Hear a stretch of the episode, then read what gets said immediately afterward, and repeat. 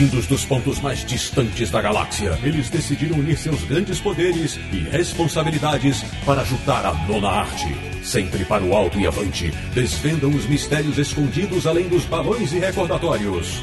Ortutatis, você queria um podcast sobre quadrinhos? Achou! Bem-vindo ao Confins do Universo.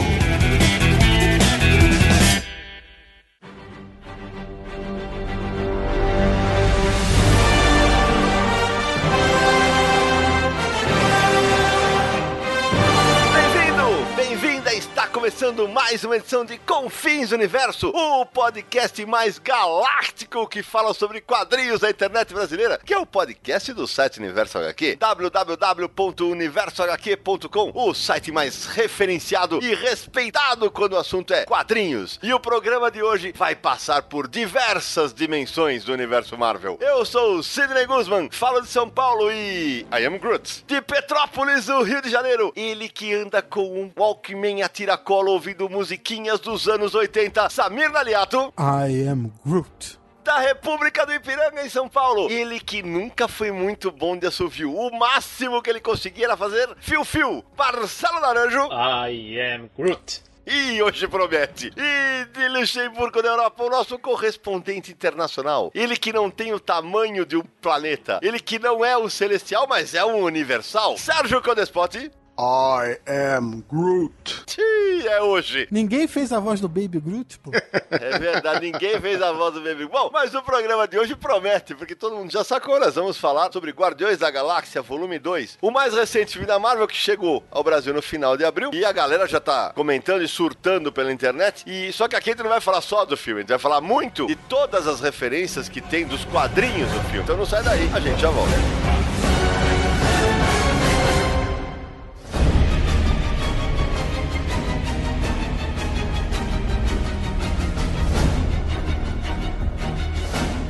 Volta com o Confins Universo. Bom, antes da gente começar o bate-bola sobre o filme Samir Naliato, aquela sinopse esperta sobre Guardiões da Galáxia Volume 2. Ah, o filme é uma continuação, como você já tinha mencionado, do primeiro filme, que foi de grande sucesso. Traz o elenco que estrelou a produção anterior de volta, né, todos os personagens principais. E dessa vez a história gira em torno de um dos mistérios da trama anterior, né, que é a origem do pai do Senhor das Estrelas. Então, é basicamente essa trama. O, o, pai dele ressurge e descobre quem é, qual a origem dele, qual o passado dele. E o, o Senhor das Estrelas é recrutado pelo pai para ajudá-lo num plano que ele tem pro universo. E a gente descobre que ele é um celestial. Celestial, depois a gente vai se aprofundar mais o que, que eles são no universo Marvel. E toda a trama gira em torno disso. Aí, em determinados momentos do filme, o grupo é separado, cada um tem seu subplot, mas basicamente gira em torno disso. Essencialmente é um filme com dramas familiares. Isso né? que eu ia falar, sério, porque é um filme com muito muitos dramas familiares, mas que, diferentemente do primeiro, por causa do, do tempo, que no primeiro tinha apresentações e o caramba, nesse filme os personagens são muito mais aprofundados. E dramas familiares não só do Senhor das Estrelas, de isso. outros personagens também. É, e até por isso que, que é, o filme todo adquire um tom de ser um filme sobre família, que é o que eles acabam sendo, né? Tem até uma das cenas de um dos trailers, né? O Drax fala isso, né?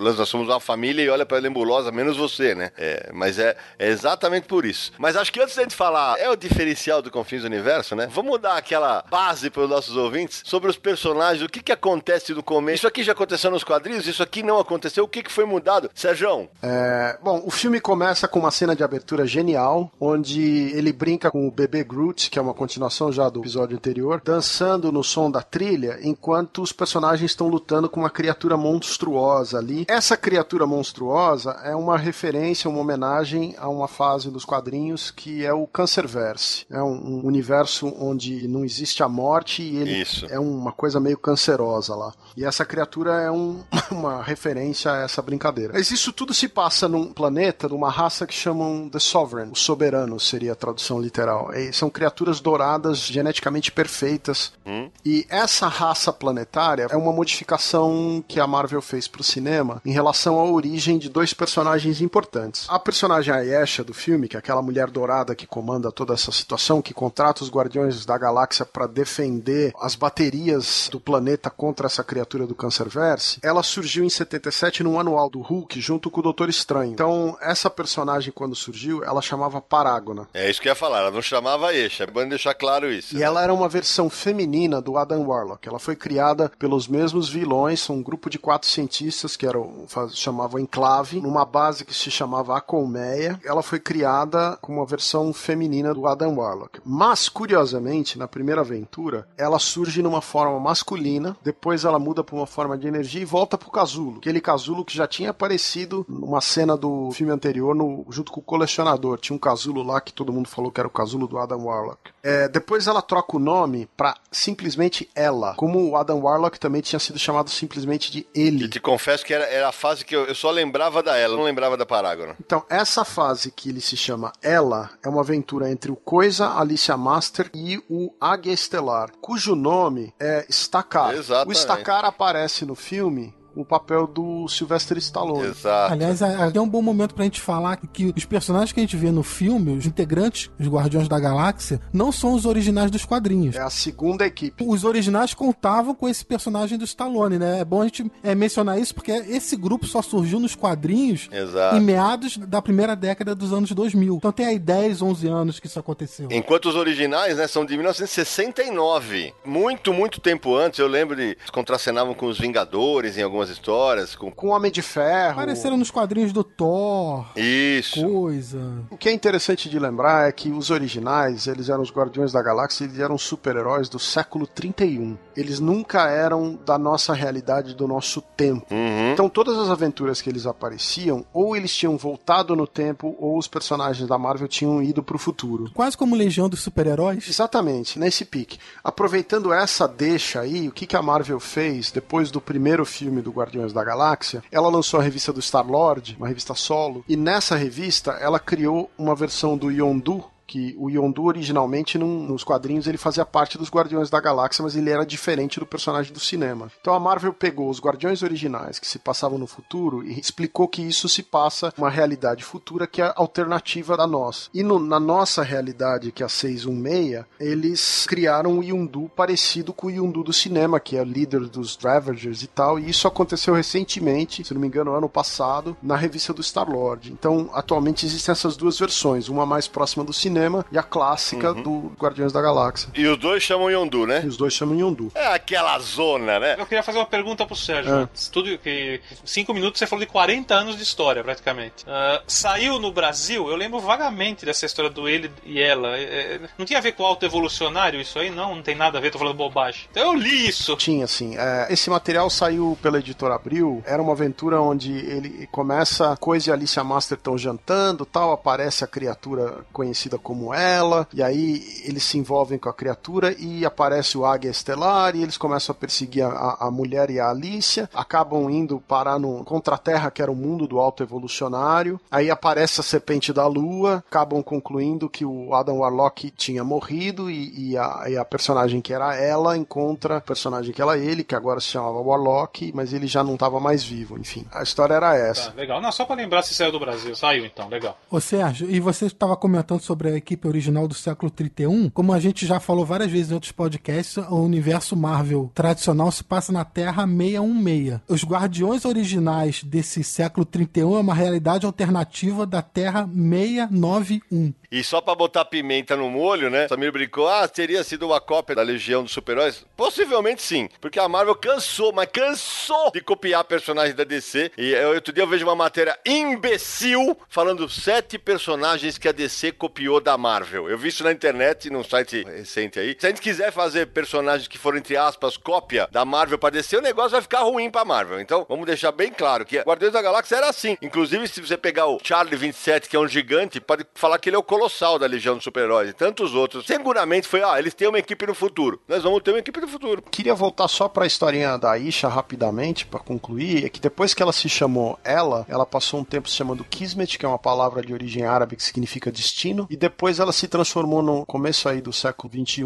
numa aventura do quarteto escrita pelo Claremont com desenho do Salvador La Roca, ela assumiu o nome de Aisha. E Aisha é uma brincadeira do Claremont com os livros daquele escritor H.R. Haggard, que é o cara que criou o, o Alan Quaterman, porque ele tinha uma série de livros de uma personagem que chamava Aisha, e também era conhecido como She, significa ela. Então ele aproveita que a personagem era conhecida em inglês como Her e traduzida no Brasil como ela. O Her e o She é mais ou menos a mesma brincadeira, então ele faz uma homenagem e chama a personagem de Aisha. E ficou, é o último nome que a personagem teve. Então ele usou no cinema esse nome para fazer essa personagem e mudar a origem tanto do Adam Warlock quanto dessa personagem, porque originalmente eles estavam atrelados ao Quarteto Fantástico, cujos direitos estão com a Fox. O Coisa e o Senhor Fantástico e a Alicia Masters não poderiam aparecer nessas histórias. E Sérgio, saindo dessa cena de ação com os soberanos, a gente é logo apresentado ao Ego, né? Que se apresenta como o celestial pai do Senhor das Estrelas. Que é o Kurt Russell no cinema, né? Ele aparece tanto numa versão digitalmente modificada para ele ficar mais novinho. A Marvel fazendo isso em vários filmes. É, e depois aparece mais velho, né? A atriz que faz a, a mãe dele, a, a Meredith Quill, ela já tinha aparecido no primeiro filme, mas ela tava com a maquiagem de mais velha. É a mesma atriz, que é a Laura Haddock. Não, e ela tava careca, porque ela tava sofrendo Isso, de câncer. isso. Foi a cena da morte dela. E, nesse filme ela aparece sem maquiagem, quer dizer, sem nenhuma desses efeitos pra ficar careca nem nada, né? E o Ego é outro personagem aí do Jack Kirby, do Stan Lee, na fase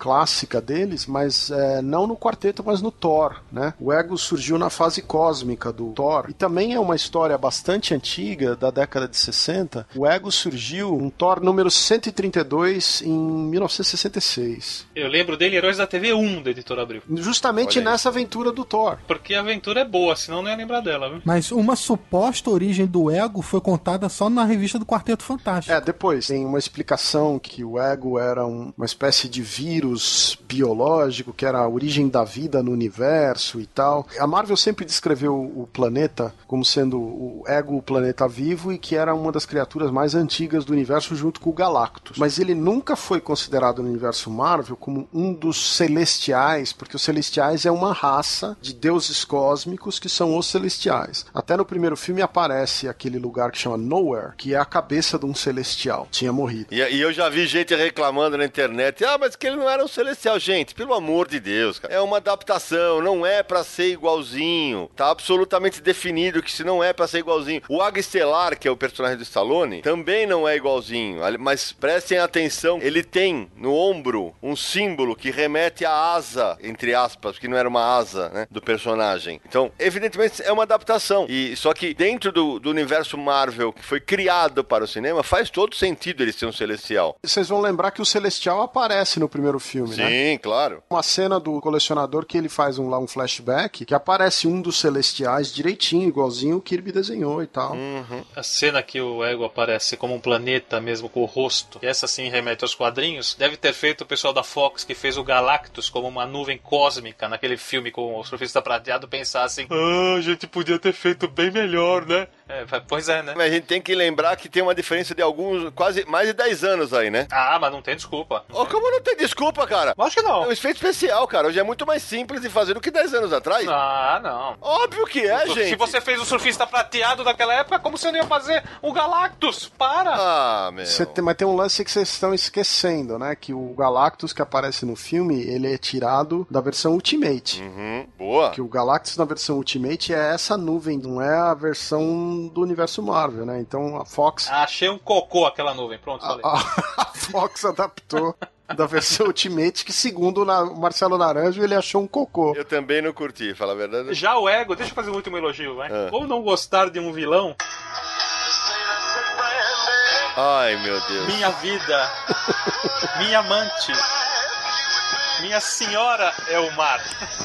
Que usa uma retórica dessa pra dar uma de vilão legal. Ah, Meu. Deus, tava demorando. Então a gente achou que ele não ia cantar? O planeta galã. E vou te contar que eu, você falou, Naruto, dos efeitos especiais. Pra mim ficou mais legal ele como planeta do que ele como jovem. Ele como jovem, ele parecia um robô, velho. Aliás, por que, que ele envelhece? É, boa pergunta, né? Essa não tá também explicando. Não tem a menor necessidade dele envelhecer. Esse é o tipo de coisa que você fala assim, puta, é um furo do roteiro. Ah, ou então ele opta por envelhecer. É, é fica realmente meio esquisito. Ah, outra coisa, o, a gente tava falando aqui do ego e tal, sobre ser um celestial. É, também vamos botar em perspectiva uma coisa. Tudo bem, pode até ser um celestial, mas isso foi algo que ele disse. Não necessariamente ele seja um celestial. Ele se considera um, né? Ele fala que ele é. Pois é, é assim, porque como já apareceu os celestiais no primeiro filme, talvez isso possa ser explorado no futuro, é, vai saber o que, que eles vão decidir fazer também. E vale lembrar que no trailer do Thor Ragnarok aparece o celestial, hein? Ah, então a gente vê, vamos ver como isso vai se desenrolar. Agora, o Naranjo falou do como planeta, eu queria lembrar que nos quadrinhos, a primeira vez, as primeiras vezes que ele aparece assim, o Kirby fez uma brincadeira muito interessante que remete aos efeitos especiais, que ele fazia página inteira dos desenhos, só que onde era o planeta, o ego, era tudo montagem fotográfica em preto e branco. Olha aí. E então ele tentava incorporar fotografia para representar o planeta, não em todas as cenas, mas às vezes nos splashes. Tem uma ou duas edições que o Kirby fez isso, fez umas montagens em PB com uma série de coisas, onde você tinha essa brincadeira e causava um impacto, né? Porque era muito diferente dos desenhos e tal.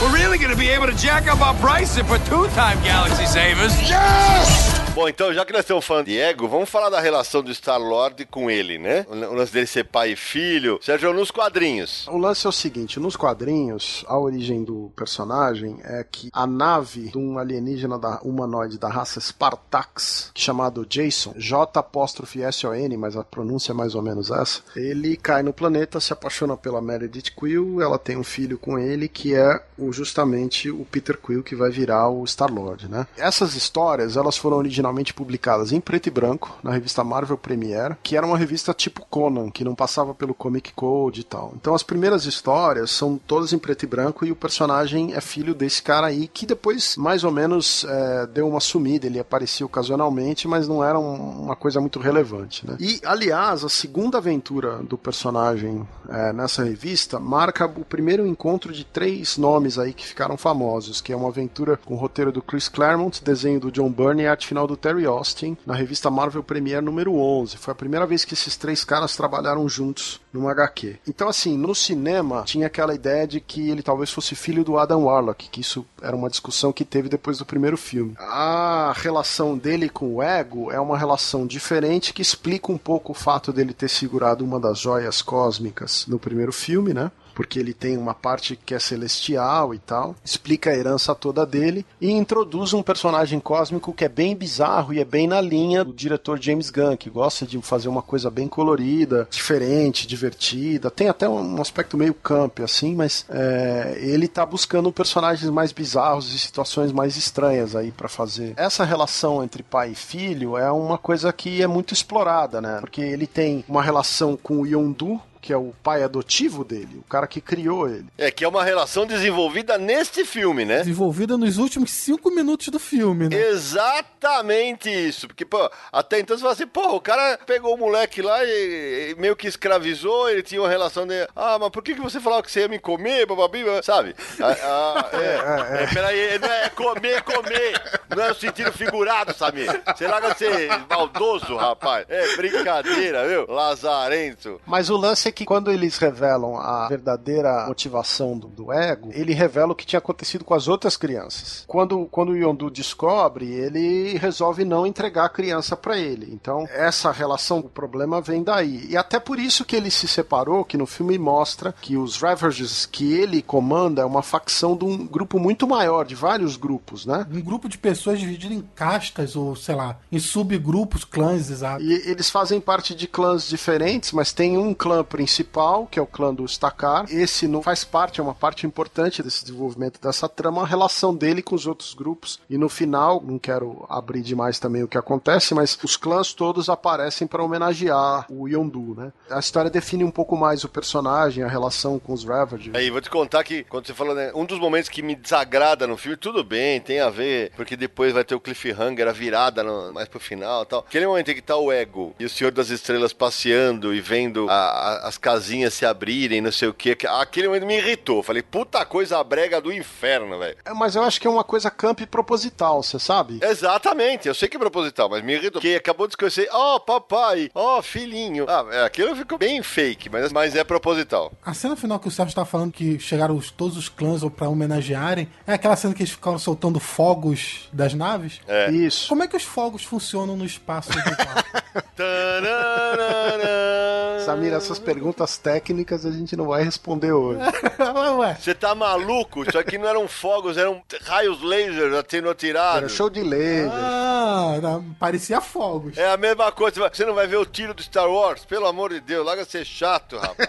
Só uma coisa, acho que o kit cabe mais do que o Ken. Os dois, né? Porque o filme é muito colorido, tem momentos que parece propaganda de sabonete. Essa brega que é brasileiro, nacional, 100% nacional. É, o filme tá cheio de coisa brega, né? A quantidade de personagem vermelho, Sim. azul, dourado, verde é enorme. É, já tinha no primeiro amarelo, rosa, é. vermelho. Já aproveitando isso, Sérgio, vou te contar aqui, de novo, voltando para os efeitos especiais, eu falei, ah, imagina, ah, quando começou lá atrás, falei, ah, vai ter, vamos falar da trilogia infinito. Eu falei, gente, vai ser, é impossível alguém não ficar ridículo amarelo laranja. Cara, e não é que fica a raça da Eixa lá. Dourado. E, porra, bicho, ficou convincente o negócio, cara. Hoje dá pra fazer. Hoje dá. A Olha, Gamora verde daquele jeito não parece ridícula.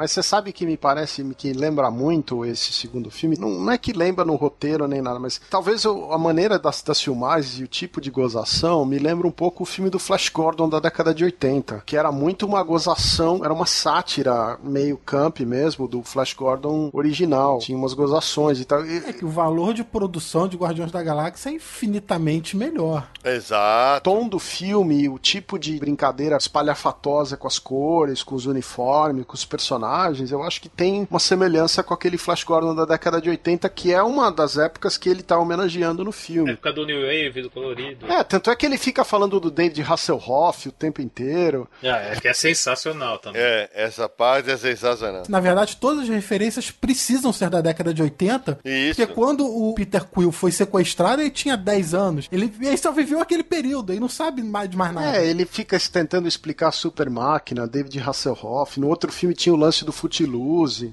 Tem aquela cena.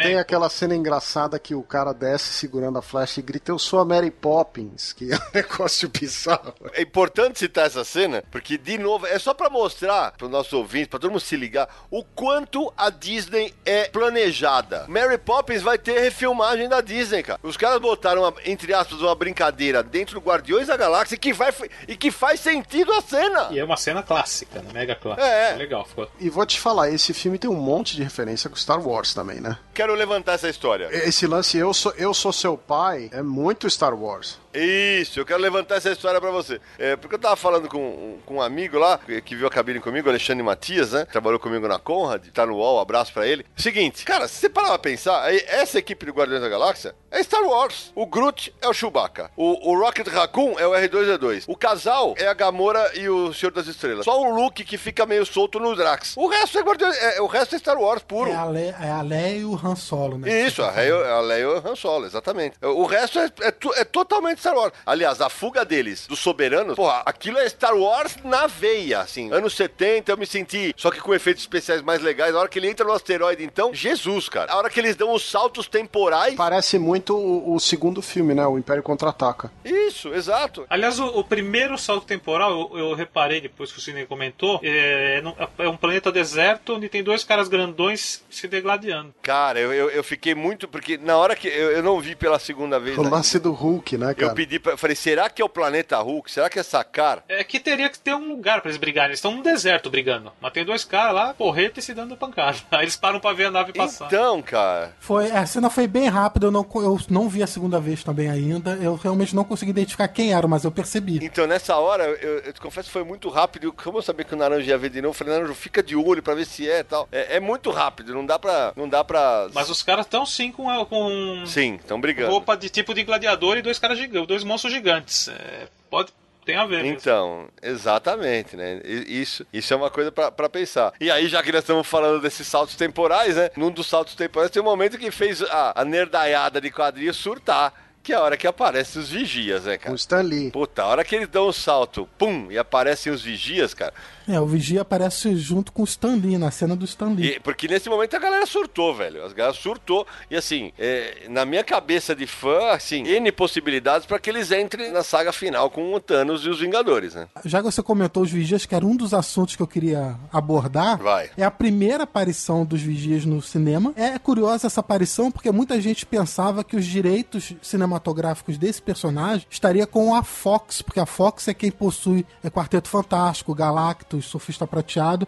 E o Vigia foi um personagem, assim como o Galactus tal, que surgiu um quarteto. Mas como o contrato entre Marvel e Fox é nebuloso, ninguém sabe exatamente todos os meandros dele, é, vai ver que o quarteto, vai ver que o Vigia então tá compartilhado os direitos ou algo do tipo. É, É, e, e tem também a possibilidade da, da Marvel ter usado o recurso de que o personagem que aparece no quarteto é um vigia específico, que é o Atu. E os vigias são uma raça. Então, existe essa, essa área cinzenta. Além dos personagens poderem É. estar compartilhados, ainda existe esse recurso que talvez eles possam ter usado para conseguir usar os personagens rapidamente. O diretor de Guardiões da Galáxia, o James Gunn, ele disse que a raça alienígena Skrulls, os direitos dos Skrull, de uso dos Skrulls, está compartilhado entre Fox e Marvel. Pode ser que a raça do Vigia seja algo semelhante também. É, os Skrulls apareceram nos filmes dos Vingadores com o nome Chitauri, que é o nome que eles usam na revista do Supremos. né? Mas a sua versão tradicional, mais É. conhecida, não, não apareceu ainda. Não, não. Os Skrulls com o nome Skrulls ainda não apareceu. Exatamente. Isso, é- isso é pra pensar realmente, mas e nesse momento aí, isso é que, que a nave começa a saltar, é o momento Animaniacs do filme, né? Ah, é. Porque na hora que eles começam Puro- a distorcer, o- é Animaniacs É, aquilo, puro velho. desenho animado aqui. É total. Os, 50 pulos, cada, cada um distorcendo a cara mais que o outro. é, Não, 50 pulos é o que eles podiam fazer. Eles fizeram mais de 600, eu acho.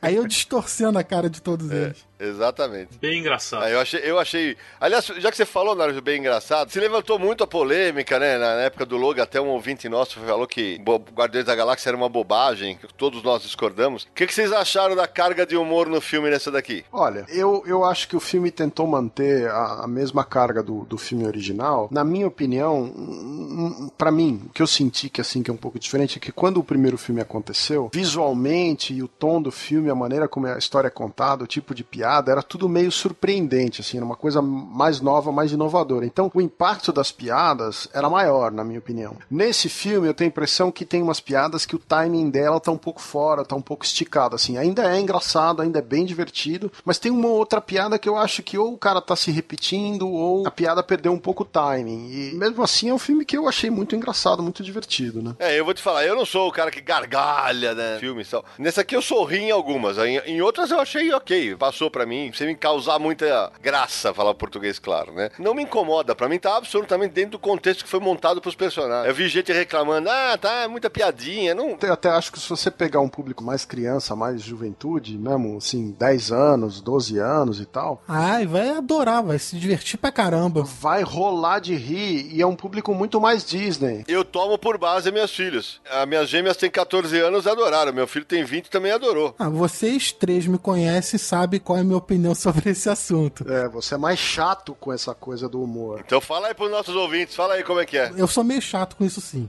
Porque eu acho. Não é que eu não goste de humor, pelo contrário, adoro sitcom, adoro filme de comédia, adoro De Volta pro Futuro em Jonah Jones, que tem carga de humor muito forte. Eu acho, nesse filme, eu vou. Já que a gente tá falando de Guardiões da Galáxia 2, eu vou me ater a esse filme. Eu acho que em certos momentos é exagerado. É, eu vi o filme, gostei, me diverti, eu ri em várias cenas do filme, mas aí tem alguns momentos que dá aquela exagerada e que pra mim deixa de ser engraçado. Eu não conversei com você a respeito disso. Um exemplo do exagero pra mim é nessa cena. Vamos ver se concorda. Na cena em que o Groot tem que trazer a barbatana. Eu achei que ela foi longa demais. É, exatamente. Foi a mesma coisa que eu achei. Outra cena que eu achei que não tinha a menor necessidade, que é aquela cena que o tapete trava. Ela é boba, mas é, É. bem risada. Porque o meu lance é o seguinte, que não tinha a menor necessidade, aquilo foi logo assim, vamos arrancar mais um riso da plateia. E quando você faz com isso em mente, você começa a perder o fio da meada, porque você só quer arrancar uma risada e você não deixa a piada fluir da história. Então, esse é um ponto que, por exemplo, eu acho exagerado. Então, pra mim aquela cena não foi engraçada. Pra mim ela foi boba. Pra mim também não, é, velho. Eu acho que isso é parte do humor do diretor, que é o seguinte, ele não leva certas coisas muito a sério. Então, aquela raça, os soberanos, todos dourados, todos perfeitos, perfeitos, é, aquela raça é perfeita, não sei o que, eles vêm com o tapete e de repente o tapete empaca ali. É o momento onde ele tira sarro da própria reverência que ele tá tentando criar. Eu acho que é uma característica dele, né? Sei lá. Isso é feito no filme inteiro. É, a impressão que me passa muitas vezes no filme é que eles não sabem dosar. Então, assim, não. Toda cena tem que ter um motivo para arrancar uma risada. Então. Posso falar? Vai falar o homem, o engraçadinho da equipe. Vamos lá. Que já falou que riu o filme inteiro. Primeiro, eu tenho que admitir, em público, que em determinados aspectos a minha idade mental não é compatível com a minha idade real. Os nossos ouvintes nem sabiam disso, Naranja. Imagina, então, eles não sabiam disso ainda. Então, eu gostei bem mais que vocês, eu dei bem mais risada que vocês. Eu adorei a cena do Groot procurando tudo e errando tudo. Eu entendo, houve um certo exagero na cena do tapete, mas eu ri do mesmo jeito. É, eu também ri. Eu gostei muito do filme nesse aspecto. Não me incomodou. Inclusive, o que eu mais ri foi por causa do Drex. Porque quando ele começa a dar aquelas gargalhadas e apontar que você passou ridículo, que você gosta dela, aquilo aí eu acho sensacional. E no final, é. quando ele fala pra, pra mina, você é linda, ele vira pra, pro lado e fala, por dentro? Por dentro. Porra, meu, tem uma pessoa do lado lá que quase caiu da cadeira. É, eu achei ok. Eu sorri. O Rocket piscando com o olho errado, né? Então, essas coisas não me fazem rir. Gente, pera, a gente precisa falar isso. O Rocket piscando é divertido e o sorriso do Rocket é igual o sorriso do cachorro do Sidney, que eu vi. Ah, é verdade. é igual. Eu vi. O Bento, né? É igual. O Bento, é verdade. O Naranjo viu. Bento, que foi adotado há quase um ano. Você tem que ter uma foto e pôr na internet. Vai fazer em junho agora um ano. Ele ri igualzinho. Ele, o Naranjo viu dando bronca no meu cachorro, ele faz aquela risadinha que ele reganha os dentes, assim. O Naranjo falou, não é possível. Eu falei, é, é possível. Esse é o meu cachorro. Só falta ele piscar, né? É igual. What's that? He says, welcome to the frickin' Guardians of the Galaxy. Aliás, já que você falou do Rocket Raccoon, eu queria levantar esse ponto, que é uma das coisas que, ah, me faz tirar o prazer de ver o filme, não, porque eu adorei, achei o filme muito divertido. Mas tem momentos que vou te contar. É uma equipe que tem três mulas. Né? Porque o Groot é uma mula, o Drax é uma mula e o Rocket Raccoon é uma mula. Só que uma mula que consegue ser boa, diria que ele é uma mula social. Eu acho que né? o filme se segura muito porque os personagens são extremamente simpáticos. E são muito diferentes um dos outros, né? É isso que eu ia falar. Eles são mulas diferentes. O Groot é uma mula, ele é burro pela inocência. O, o Rocket Raccoon, ele é burro. Por ser parte animal. Isso é, na parte social, porque ele é um gênio das armas tecnológicas e tal. E o Drax é burro porque é burro mesmo. É um grandão burro. Mas aí, como esses personagens são tão carismáticos, eles seguram qualquer problema que o filme possa ter e você embarca na deles. É, agora vamos voltar para esses três personagens, mas em relação aos quadrinhos. Então, o Drax nos quadrinhos, ele tem uma origem que é parecida com a do Peter Quill. É, isso eu queria tá? falar. Foi modificada porque originalmente ele é um cara que tinha uma família que foi destruída por uma nave dos alienígenas ligados ao Thanos. O Drax sobreviveu e foi transformado numa criatura ultrapoderosa cujo único propósito era destruir o Thanos. A mulher dele morreu e a filha dele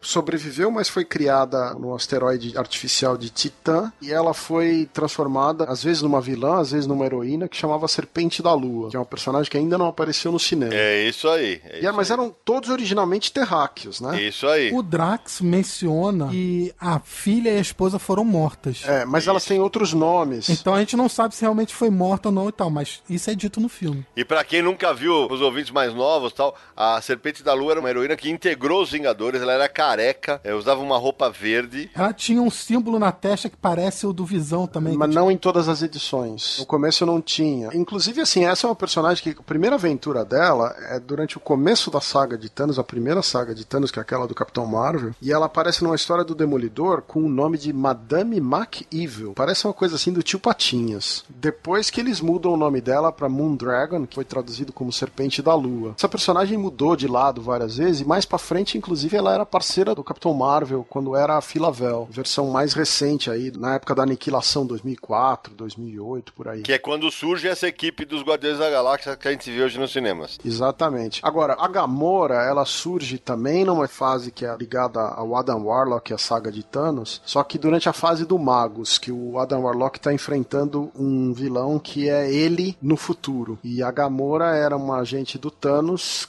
criada para matar o Magus. Thanos tinha destruído o planeta dela, então assim, a origem da Gamora é muito próxima dos quadrinhos, é, ela é bem mais próxima dos quadrinhos que os outros personagens. E o Groot, ele surgiu na fase que a Marvel publicava aquelas aventuras de monstros, no final da década de 50, começo da década de 50, ele era um alienígena do planeta X que vinha para a Terra para destruir o planeta, para tomar conta do planeta e depois esse personagem foi incorporado no Guardiões da Galáxia em 2004. O Groot é um personagem tão antigo que ele é mais antigo que Quarteto Fantástico, do que o Homem-. Homem-Aranha. É de 1960. Ah, tem um post meu que nós vamos linkar que eu achei a primeira aparição dele no Brasil, ou uma das. Preto e branco, década de 60, um gibi de terror. Vai estar nos links do Universo HQ. É, que era quando saía essas aventuras. Ainda pra terminar de falar do Drax, o Drax é um personagem que foi modificado várias vezes nos quadrinhos. Ele inicialmente, ele era a única proposta dele era destruir o Thanos, então ele tinha um uniforme diferente, era bem um super-herói cósmico anti-Thanos assim. Depois ele teve uma fase onde ele ficava mais forte e mais poderoso, ao mesmo tempo que ele ficava mais burro. Então ele apanhava e ia ficando mais forte, mais poderoso e ia ficando mais burro. O Hulk também tinha um lance desse. E aí teve uma minissérie do Kate Giffen, que é, antecede aquele crossover Aniquilação em 2004, 2003, 2004. Eles modificam mais uma vez o personagem e aí surge essa encarnação que é muito próxima do do filme do Guardiões da Galáxia, onde ele tem todas essas tatuagens e ele usa as duas facas e tal, tem esse visual peito de fora, assim, completamente ligado ao que tá acontecendo no cinema, que foi daí que o cinema puxou o visual. Então são três versões distintas do personagem, tanto intelectualmente quanto fisicamente, questão visual. E a Marvel pegou a última versão e tá brincando em cima dessa. Eu vou te confessar, Sérgio, que essa versão da Aniquilação, pra mim, quando eu li na época, eu falei, nossa, que bosta que ficou isso aqui. Mas no cinema, convenhamos, ficou mais divertido do que ficaria com aquela roupa roxa e ele com a pele verde, né? A Gamora tinha duas capas com duas caveiras.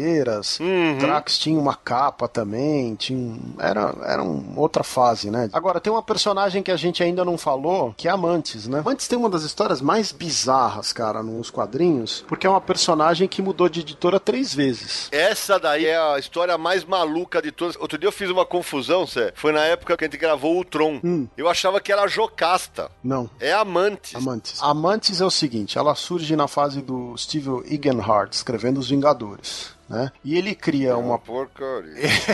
ele cria uma personagem que é meio vietnamita, meio alemã, que era essa Mantis, e ela tinha sido criada pelos Cris no templo de Pama, então ela era uma artista marcial, não sei o que, bababá. Só que o seguinte, ela era vista como a Madonna Celestial. A ideia é que ela ia ter um filho com uma alienígena que ia ser o Messias Celestial. Toda a saga dela lidando com um alienígena em forma de planta, que é um cotate, e até é mencionado anteriormente no filme do Guardiões da Galáxia, o lance das sementes de cotate são mencionados no primeiro filme. E aí, quando o Steven Egelhart terminou essa história com a Mantis grávida do tal do Messias, ele saiu da Marvel. E aí ele foi pra DC, e na DC ele criou uma personagem que chamava Willow, na Liga da Justiça, que era uma personagem que estava grávida. E essa personagem dizia que vinha de um lugar que ela não podia mencionar. E ela falava igualzinho a Mantis, o mesmo tipo de fala, que ela falava assim, este ser, né? Em vez de falar eu, ele falava este ser. Depois, quando o Egelhart saiu da DC, ele foi pra Eclipse, e na Eclipse teve uma minissérie, se não me engano, do Coyote, que, ou da Scorpio Rose, que a personagem chamava Lorelei. E quando o cara voltou pra Marvel, ele trouxe de volta a Mantis pra Marvel, e dessa vez ela tinha um filho que chamava Sequoia. Rapaz,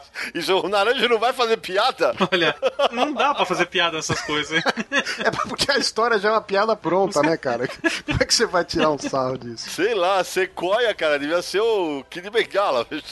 Segundo a, a HQ, é porque o, o nome da madeira era uma coisa nobre, então era o Sequoia. Ah, então tá bom. Não é porque ele tinha três pernas. Tem mais, A razão meu não é Deus do céu. essa. Vamos lá.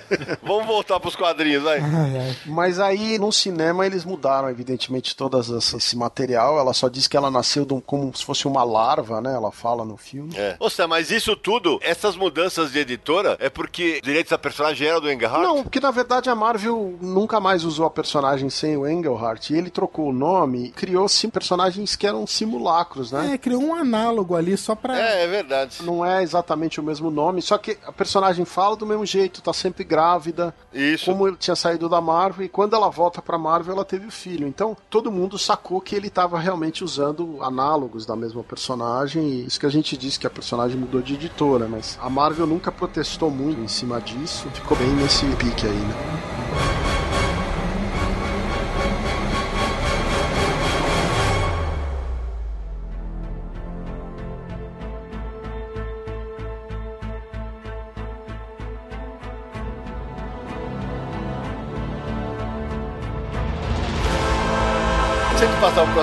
Negócio que eu preciso falar com todos os nossos ouvintes. A gente já falou aqui do Drax. Eu não consigo ver o filme e não me lembrar imediatamente, naquela hora, do Sargento Pincel dos Trapalhões.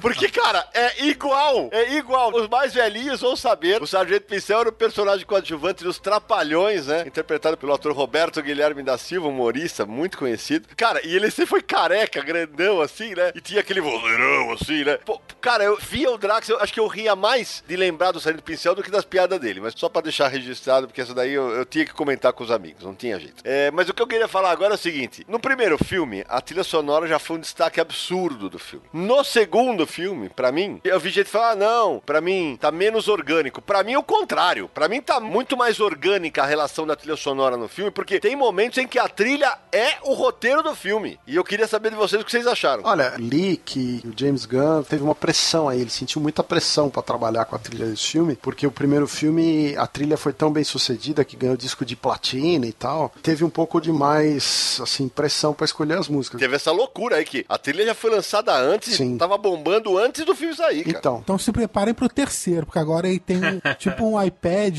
não, tipo um. É, Tem É, 300. com 300 músicas. O filme vai ter 5 horas só pra tocar todas as músicas. E eu acho assim, ele bolou a trilha e fez o filme ao redor da trilha. Então a trilha faz parte intrínseca aí do- da maneira como ele trabalha o roteiro, né? E você pode ver que ele faz um monte de referência, não só às músicas com os personagens, mas ele também usa a música às vezes para evocar momentos da década de 80 que todo mundo que viveu essa época vai lembrar. Ele faz um monte de piadinha da década de 80 que tem a ver tanto com as músicas quanto com coisas de cinema e momentos que são típicos É, tem um momento que ele fala da série Tears. No Brasil passou pouquíssimo isso. É, passou um pouco na década de 80, depois na década de 90 reprisava nos canais, porque tinha um elenco aí relativamente famoso, o cara que depois fez o, o Becker, aquele. Que eu vi foi quando passava na TV a cabo, É. legendado. Foi o que eu vi. Mas ele passou originalmente na televisão brasileira. A trilha é tão importante que o vilão, tem aquela brincadeira que eu fiz agora há pouco, o vilão para pra explicar a letra da música e dizer que tem tudo a ver com a gente. É isso mesmo. Isso aí mesmo.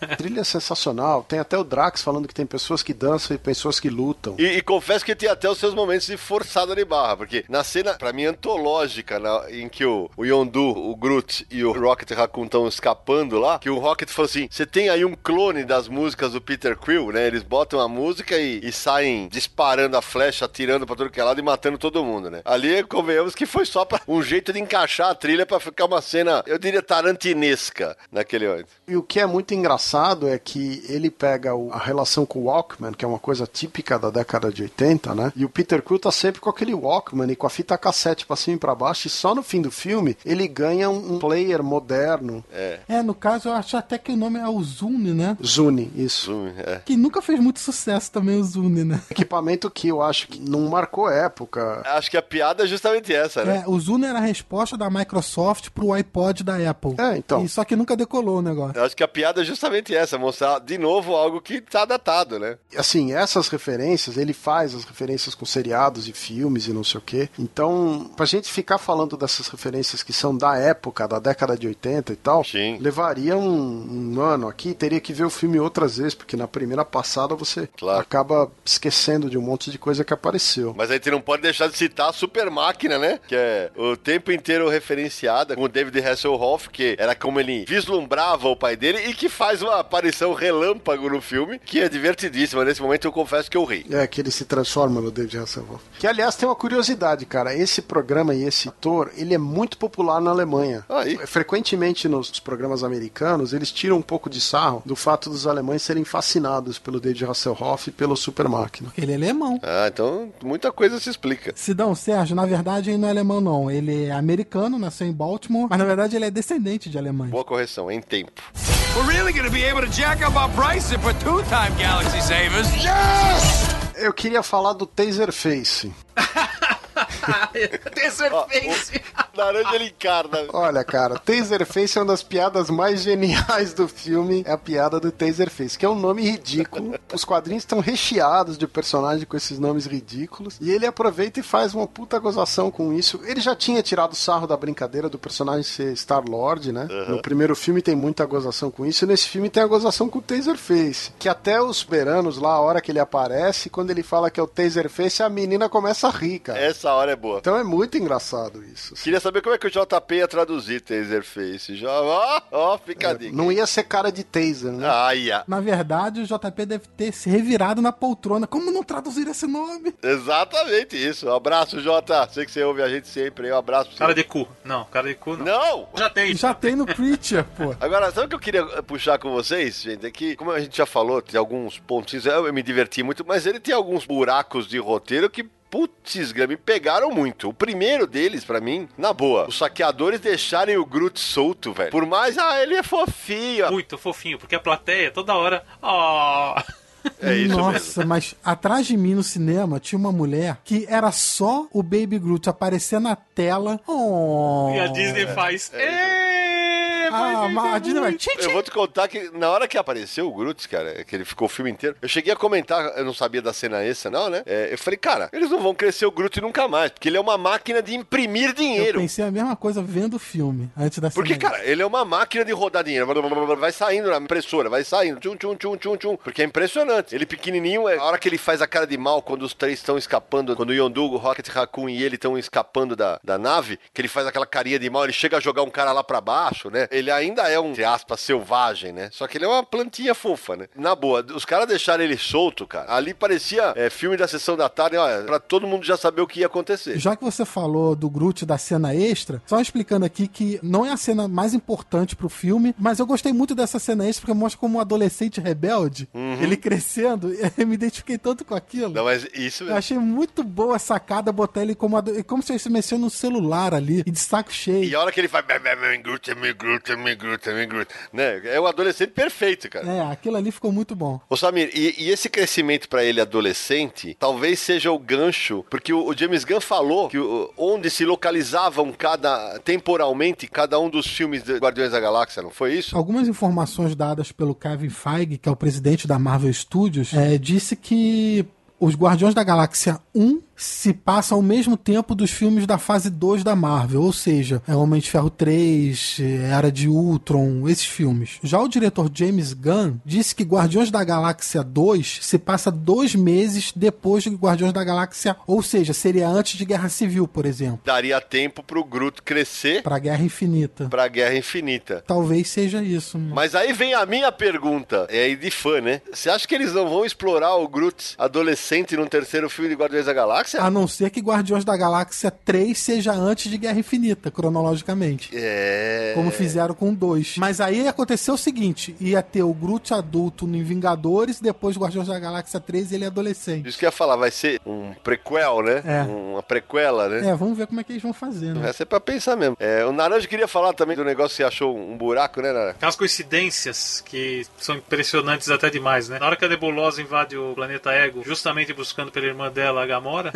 você invade um planeta, você já vem em linha reta, ela já tá te esperando ali pra você meter tiro nela até você chega, né? Aquele deus ex-máquina que o pessoal coloca pra funcionar, né? É aquele negócio. Pra não levar muito a sério, mas que evidentemente seria. Porra, caralho, né? É, mas é quadrinho de super-herói, né? Vamos combinar, né? Acho que a nebulosa ainda não foi muito explorada no cinema. Nos quadrinhos, ela é a neta do Thanos e não a filha do Thanos. Né? Nos quadrinhos, ela tem um papel com uma vilã muito maior numa fase que o Thanos estava meio sumido, então ela era uma grande vilã. E no cinema, ela ainda tem um papel meio de capanga, tem essa relação com a Gamora. Ainda não acertaram muito. Ela tem uma participação pequena no primeiro filme, tem essa participação um pouco maior nesse filme, mas mesmo assim, eu não sei se no terceiro filme ela não vai ter um destaque maior. Qual a relevância dela para a história do Thanos que vai rolar nos Vingadores, né? Porque agora ela deixou bem claro que ela quer destruir o Thanos e que ela quer fazer alguma coisa. Então a impressão que eu tenho é que estão construindo a personagem para ela fazer alguma coisa nos próximos filmes. Também tive essa impressão. E até porque nesse aqui já mostra meio que uma dualidade dela, quando tem o lance da Gamora, aquele negócio que eu falei das construções das várias famílias, que fica aquele negócio, porra, eu te amo, mas eu te odeio, mas eu só queria ser sua irmã e o caralho. E aí você fala, porra, mas é muito emocional. Gente, é a Disney fazendo filme para toda a família e não só para você, nerd hardcore. Entenderam? Ou tem que A desenhar. nebulosa está confirmada para Vingadores de Guerra Infinita. E outra coisa que acontece é que é o seguinte, eu fiquei com a sensação de que se eles fossem introduzir a personagem da Serpente da Lua, que é a filha do Drax, eu certamente imagino ela sendo introduzida com mais uma das irmãs da Gamora e da Nebulosa, porque elas sempre falam que tinham várias irmãs. Aí a Serpente da Lua tem uma trajetória muito ligada a essas outras personagens. Se ela for aparecer no cinema, impressão que ela vai surgir meio que nesse esquema aí. É só uma hipótese, né? Mas... Deixa eu fazer uma pergunta aqui. Nós temos limites para spoiler? Não, né? É, Supõe-se que já. Supõe-se que quem tá, tá ouvindo já assistiu o filme, né? Porque agora eu vou. Manda bala. Vai chutar a barraca. Você veio até aqui e não viu o filme, desiste. Para. Alguém chorou na hora da morte do Yondo? não. Olha, eu, em vários momentos do filme, fiquei com o olho cheio d'água. E meu filho, minha família, várias pessoas choraram. O Maurício Muniz chorou. Eu vi muita gente na cabine de imprensa que chorou. E aí é um ponto do filme que eu acho que, para mim, é, por isso eu gosto mais do segundo, já adiantando, do que do primeiro. Além de ter as gracinhas tal, é um filme que consegue emocionar, mesmo sendo um filme que é quase todo, entre aspas, de piadinha. Porque é um filme sobre construção de família. Você chorou, Naranja? Não, mas eu achei emocionante. Eu achei que eles levaram, conduziram tudo de uma maneira muito boa para chegar ali e fazer todo sentido o acontecimento. Nesse ponto, o roteiro foi bem amarrado. Até deixar claro, o momento que me emociona é o momento em que os dois estão escapando, que eu falei, não, não vão deixar o Yondo morrer. É, a cena dos fogos tal, achei bacana, tá, mas não me emocionou. Mas a, a hora que ele fala assim, que ele vira pro Rocket Raccoon e fala assim, porra, deixa eu fazer a coisa direito uma vez só. Cara, isso é assim. Eu, eu li aquilo como, porra, quanto pai faz cagada na vida e não tem a chance de se desculpar? Ele tentou fazer aquilo. Mas tem uma fala dele um pouco depois, eu acho, que ele fala pro Peter Quill, ele fala assim: ele pode ter sido o seu pai biológico, mas quem te criou é. fui eu, né? Ele, o é seu pai. E mesmo no momento desse, você tem Rocket falando, né? Que pena que você estragou esse momento com esses seus dentes, não foi isso? você não vai. Que é, isso eu achei muito fodas. What's that? He says, Welcome to the frickin' Guardians of the Galaxy. A gente já comentou nesse podcast, o Sidney até comentou que esse relacionamento foi desenvolvido no final do filme só, né? Porque uma hora antes do filme, ele tava caçando os guardiões para entregar pros soberanos, que queriam matar É eles. isso aí. Tava caçando, mas ele não ia entregar. Você viu o que ele fez? Aí que começa a revolta. Ele fala que não, não vou entregar ninguém. Nós vamos pegar um quarto aqui, nós vamos vender as baterias fora e segue a vida. E aí o cara fala, pô, É isso você aí. gosta mais do Quill que da gente. E aí começa a revolta dos caras. Tinha um plano que ele não revelou. É isso aí. O plano dele era pra ficar com o cara. Por isso que a tripulação se rebela contra ele. Exato. Tem toda aquela sequência, que Exato. aliás é uma sequência que vocês queriam, vocês reclamaram do Groot, né? Vocês, eu achei ok. Solto na Eu nave. acho um furinho. Eu acho que tem umas sequências muito engraçadas, por exemplo, a sequência que os Ravagers estão caçando Rockets naquele planeta que eles caíram com a nave, naquela floresta. Aquela sequência tem várias cenas engraçadas, tem várias brincadeiras engraçadas, com o Rocket praticamente sozinho ali naquela sequência. Então, assim, o filme alterna entre momentos muito engraçados e momentos onde talvez o humor tenha esticado um pouco demais, onde a piada já foi batida. Tem outra coisa, né? Uma sequência que, pra mim, eu falei, espera aí. Aparece um cara que é um mega super poderoso com uma nave que dá um tiro, destrói todos os outras, todas as outras. Ah, então vem pro meu planeta. Eles levam todo mundo e o Rocket Raccoon fica consertando a nave. O cara não ia consertar a nave pra eles. Ei. Gostei muito da tecnologia do Rocket Raccoon. Parece um spray que vai consertando o computador todo. É, e é, e é bem legal. Só que, de novo, é aquele negócio que você tem que abrir mão, cara. Você tem que. Ah, era um elemento que foi colocado lá, eu tenho que consertar a nave e tal. É porque o ego consertaria a nave e pumba, num, num estalo de dedos, né? Alguém tem dúvida aqui que é um sucesso mais do que garantido da Disney? Um novo blockbuster? Não, De jeito né? nenhum. Dinheirinho pingando. Na Europa já tá sendo um grande sucesso, ainda não estreou nos Estados Unidos, né? Estreia só dia 5, mas aqui Na hora que esse podcast for ao ar, já vai ter estreado nos Estados Unidos. aí. A gente não tem os números agora pra comentar. O filme, em dois, três dias de exibição em três, quatro países, tinha feito vinte e poucos milhões de dólares já em dois, três dias de exibição em dois, três países europeus. Agora já estreou em vários países, a arrecadação já tá bem maior. Ô, Nari, e só pra juntar isso que você falou de blockbuster, quando eu saí do filme, nunca vi um blockbuster usar a trilha sonora tão organicamente como parte do roteiro e não pra ilustrar o momento como Guardiões da Galáxia 2. Tem momentos em que a letra da música é o que tá passando na tela. E sem ser um musical, né? E sem ser um musical, isso mesmo. Queria elencar um ponto aqui para discussão. Ah, a Marvel Disney tá perdendo a noção do, do- da quantidade de cenas extras, não? Ou daqui a pouco vão ter metade do filme com cenas extras e metade com filme. Olha, eu acho que é gozação dele. é essa coisa das cinco cenas É extras. piada interna. piada dele, ah, nós estamos fazendo um monte de cena extra, eu vou pôr cinco no meu filme. E aí tem uma cena que é completamente desnecessária, que é a cena que Kraglin, que por sinal é o irmão do diretor do filme, né? Kraglin tá tentando aprender a mexer com a flecha subiando e acerta o Drax, né? Que é uma cena que não, não nada precisava ser uma cena extra, né? Uma cena pra você dar risada que podia estar dentro do filme. Mas é bem engraçada. Mas é bem engraçada e tal. Agora, tem a cena do Stan Lee com os vigias, que é outra cena extra completamente. Piada interna também. E meio repetitiva, porque já tinha aparecido no filme, né? Isso, eu não gostei, eu não vi necessidade. Eu achei que repetir a piada, não vi por quê. Depois você tem a cena importante, que é a cena da Aesha dizendo que ela tá criando o Adam Warlock. É, fala só Adam no final. É, isso é bacana. Tem um casulo ali diferente e você imagina que esse personagem vai ter uma importância pro terceiro filme dos Guardiões. Essa é bem aquela pra leitor de quadrinho, né? Que você já É. fala, ah, que legal. Essa cena é boa, porque essa cena prepara o futuro filme. Pra muita gente vai passar despercebida, assim, porque o pessoal não se liga muito nisso. Quando ele vê novamente, depois do terceiro sair, vai fazer a conexão imediata. Então, essa é uma cena legal como extra. Essa é a mais interessante das de todas. Quarta cena, ou a, sei lá, a última cena que nós não mencionamos, é a cena que aparece os Guardiões da Galáxia originais Exato. como um grupo, né? Porque eles já tinham aparecido no filme, o Stakar, que é o Stallone, que é o Águia Estelar, ele já tinha aparecido junto com o Martinex, que é aquele cara que tem o rosto de cristal. Para esse velhinho leitor de quadrinho aqui, na hora que apareceu o Martinex, eu falei, não acredito, cara. Eles fizeram o Martinex. Eu tive a mesma sensação. Eu falei, eu não acredito. É, então, depois disso você ainda tem a aparição da Aleta, né, que é o papel da atriz Michelle Yeoh. Ela, ela nos quadrinhos, a Aleta e o Takar, eles são casados, mas eles dividem o mesmo corpo. Uma hora é a representação masculina, uma hora a representação é feminina. E no cinema, evidentemente, que são personagens e atores diferentes. Depois você tem o Ving Rhames fazendo o papel do Charles 27, né, que é o, aquele grandalhão que aparece. E nos quadrinhos não é negro, é bom deixar claro. E a Aleta também não é asiática. Isso. Você tem um computador que chamava Mainframe, né? Que é a voz, se não me engano, é da Miley Cyrus. Cara, eu, eu nem lembrava do computador, juro por Deus. E você tem mais um personagem que eu acho que é o Krugar, mas é um personagem menos conhecido. Agora não tô lembrando quem que interpreta aqui no. Parece o Krugar? É uma cena que aparecem vários personagens, é muito rápido. Eu vi o filme uma vez só, mas posso estar enganado agora. Não... Mas enfim. E os Guardiões, evidentemente, que abre a possibilidade da Marvel fazer alguma brincadeira com os Guardiões originais, né? Poderia ser um filme liderado, inclusive, pelo Stallone, com esse outro elenco, até porque seria um filme com o Ving Rhames, o Stallone e a Michelle Yeoh. Só aí você tem três nomes. A Michelle Yeoh, pra quem não conhece, ela fez filme com o James Bond, ela fez o Tigre e o Dragão. É uma atriz muito popular na Ásia, né? O Ving Rhames é do Kill Bill, pra quem não tá lembrando, né? É o Missão Impossível. Ele é aquele ator negro que faz o companheiro Tom Cruise nos filmes da Missão Impossível. Em todos os filmes, praticamente. Até nos últimos filmes ele aparece. Então, assim, só aí você tem um elenco com esses três atores, você tem um elenco forte pra Marvel fazer um filme solo, fazer uma brincadeira. Não seria impossível de imaginar uma coisa dessas, né? Então,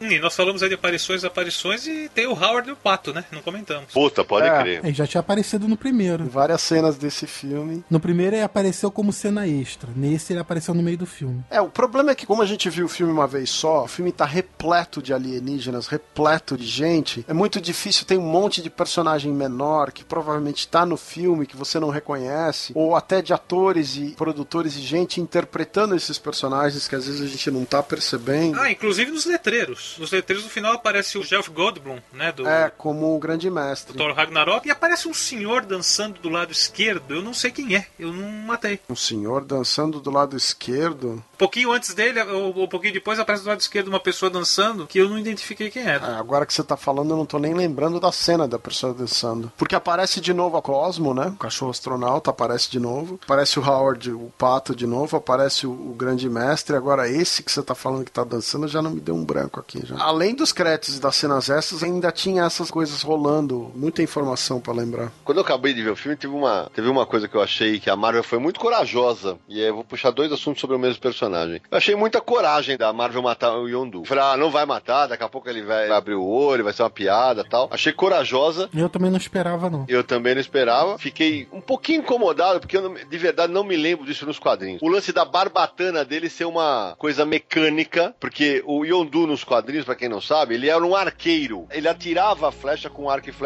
e aí ele controlava com onda sonora, certo, Sérgio? É, o Yondu, ele é da raça Alpha Centauri. Ele é um guerreiro, ele usa essencialmente um arco, às vezes umas espadas, umas facas, mas essencialmente um arco, cuja flecha ele controlava por ondas sonoras, às vezes até com assobio, como no filme. E a barbatana dele era parte da característica da raça. No filme é um apêndice que tem mais a ver com essa coisa meio biônica dele controlar a flecha. O poder dele depende daquilo, tanto é que o, o cara, no final, cena extra, o ex-assistente dele lá, é, o Kreglin, que acaba frustrando o motim que tava rolando, né? Ele, ele tá treinando com aquilo e acaba atingindo o Drax, né? Que é uma cena só de piada, né? E olha lá, né? É, e, e, assim, tem uma coisa que pouco lembrada, entrar num aspecto super obscuro aqui dos quadrinhos, tá? Na Marvel Cósmica, os Celestiais são seres que interferiram em todas as raças civilizadas do universo Marvel. E eles têm dois genes, um gene que é considerado gene deviante e um gene que é considerado gene normal. Os Skrulls prevaleceu o gene deviante. Em outras raças, prevaleceu o gene normal. A maioria dessas raças, você tem, por exemplo, nos Eternos, que o Jack Kirby criou, era exatamente isso. Era uma variante dos Cris criadas pelos Celestiais, onde você tinha um gene normal e os outros que eram chamados, inclusive, nos quadrinhos de os deviantes. O Thanos é um desses deviantes, só que da variedade dos Eternos que cresceram em Titã, por exemplo. Tem uma história do Quarteto Fantástico onde várias raças, inclusive a raça do Yondu, que são os Alpha Centauri, eles têm essa brincadeira dos genes deviantes, os genes normais, por causa da questão dos inumanos e tal. Esse lance dos celestiais, porque os celestiais auxiliaram a evolução de várias raças. Tem inclusive o lance de que seria deles a origem do gene X dos mutantes, não tem? É, tem, mas é, eles brincam mais com a questão dos inumanos que do questão dos mutantes. A questão dos mutantes é mais considerada uma variante normal do gene do que intervenção dos celestiais. Agora, na Marvel, se você pegar algumas das enciclopédias e algumas das referências, várias dessas espécies têm nomes. se não me engano, os Eternos são chamados de Homo Immortalis, os mutantes são Homo Superior, os Eternos são Homos Imortalis, os Atlantes têm um outro nome, os lemurianos têm um outro nome. Tem um monte dessas classificações, são bastante obscuras e tem umas referências um pouco mais obscuras aí para vocês acharem essas coisas, mas onde eles mais ou menos dão um panorama da evolução humanoide no planeta e da interferência dos celestiais. No cinema isso tá aparecendo aos poucos, assim, a, a influência dos celestiais está começando a ser mostrada devagarinho e, e essas outras raças, essas outras espécies. Como os inumanos vão aparecer mais como um seriado de televisão, né, do que como um filme, tem aparecido aí nos agentes da Shield e tal, eu não sei se isso vai ser mostrado no cinema, mas tinha essa relação até com a raça do Yondu, que era os Alpha Centauri. Os Alpha Centauri no cinema estão bem modificados em relação ao que era nos quadrinhos. e o nosso né? ouvinte acabou de descobrir que Sérgio Godespot é o geneticista Marvel da equipe do Confis Universo. É o auto-evolucionário. Prêmio Nobel de Genética Marvel. Prêmio Nerd da Genética, né? Vamos chamar assim. We're really gonna be able to jack up our prices for two-time Galaxy Savers. Yes! Pessoal, tem um lance que aconteceu no filme que o Ego revela que ele foi o causador do câncer que matou a mãe do Peter Quill. Tanto que tem numa cena que, quando ele revela isso, o Peter nem pensa duas vezes, já puxa a arma e começa a disparar contra o Ego. Depois, saindo do cinema, eu assisti com a minha filha, ela tem 11 anos. Ela virou para mim e perguntou assim: Mas pai, se ele amava tanto, por que que, em vez de matá-la, não levou pro planeta dele? E eu fiquei pensando nisso. É, é verdade. Por que vocês acham? Eu tenho uma explicação mais satisfatória. Ele queria espalhar espalhar o gene dele pela galáxia. Ela não ia aguentar tanto amante assim. Ele, certo? Ele, gente, ele tá pulando o galho de planeta em planeta. Tá lá. Uma hora que aparece a cena lá que abre o domo, ele tá beijando 700 mulheres diferentes ali. Tudo quanto é raça. Não ia rolar ficar num lugar só. No filme é levantada a hipótese de que ele não voltaria pra Terra porque ele não aguentaria. Fica aquele negócio, ah, pô, porque ele ia virar muito humano, né? Ele ia. Ele deu a entender que ele tava muito apaixonado por ela e que ia cortar o objetivo dele. É isso aí. Quando ele arranja a razão da existência. É, é exatamente esse o ponto que eu puxei o assunto, porque ele diz que era completamente apaixonado, mas mesmo assim matou. Se é pelo caso dele não poder ficar na Terra, que ia se transformar num humano ou o que seja, poderia ter levado ela para pro planeta. Aí me veio em mente, era foi realmente por causa disso ou o lance de ser completamente apaixonado era só uma historinha para criar uma conexão emocional com Peter para ele fazer o que o ego queria, por exemplo. Eu não tinha pensado nisso, mas eu estou pendendo para essa sua segunda explicação. Eu, eu não sei não, porque ao mesmo tempo que funciona para vocês, se você pensar, tudo que ele queria com o Peter Quill tá estragado justamente porque ele matou a mãe. Então. Então, então assim, Peter se volta contra ele e briga com ele porque ele descobre que o pai matou a mãe. É, e no então, momento de extrema burrice do ego, né? Porque exatamente. O Peter Quando Quill ele tá acha que... do lado dele, ele pega e conta tá, deixa eu te falar. Vou, vou, deixa eu até explicar. É, no momento de extrema burrice, mas que, entre aspas, ele justifica, falando: olha, nós somos superiores, não podemos nos importar com outros seres, tal, tal, tal. Ele tá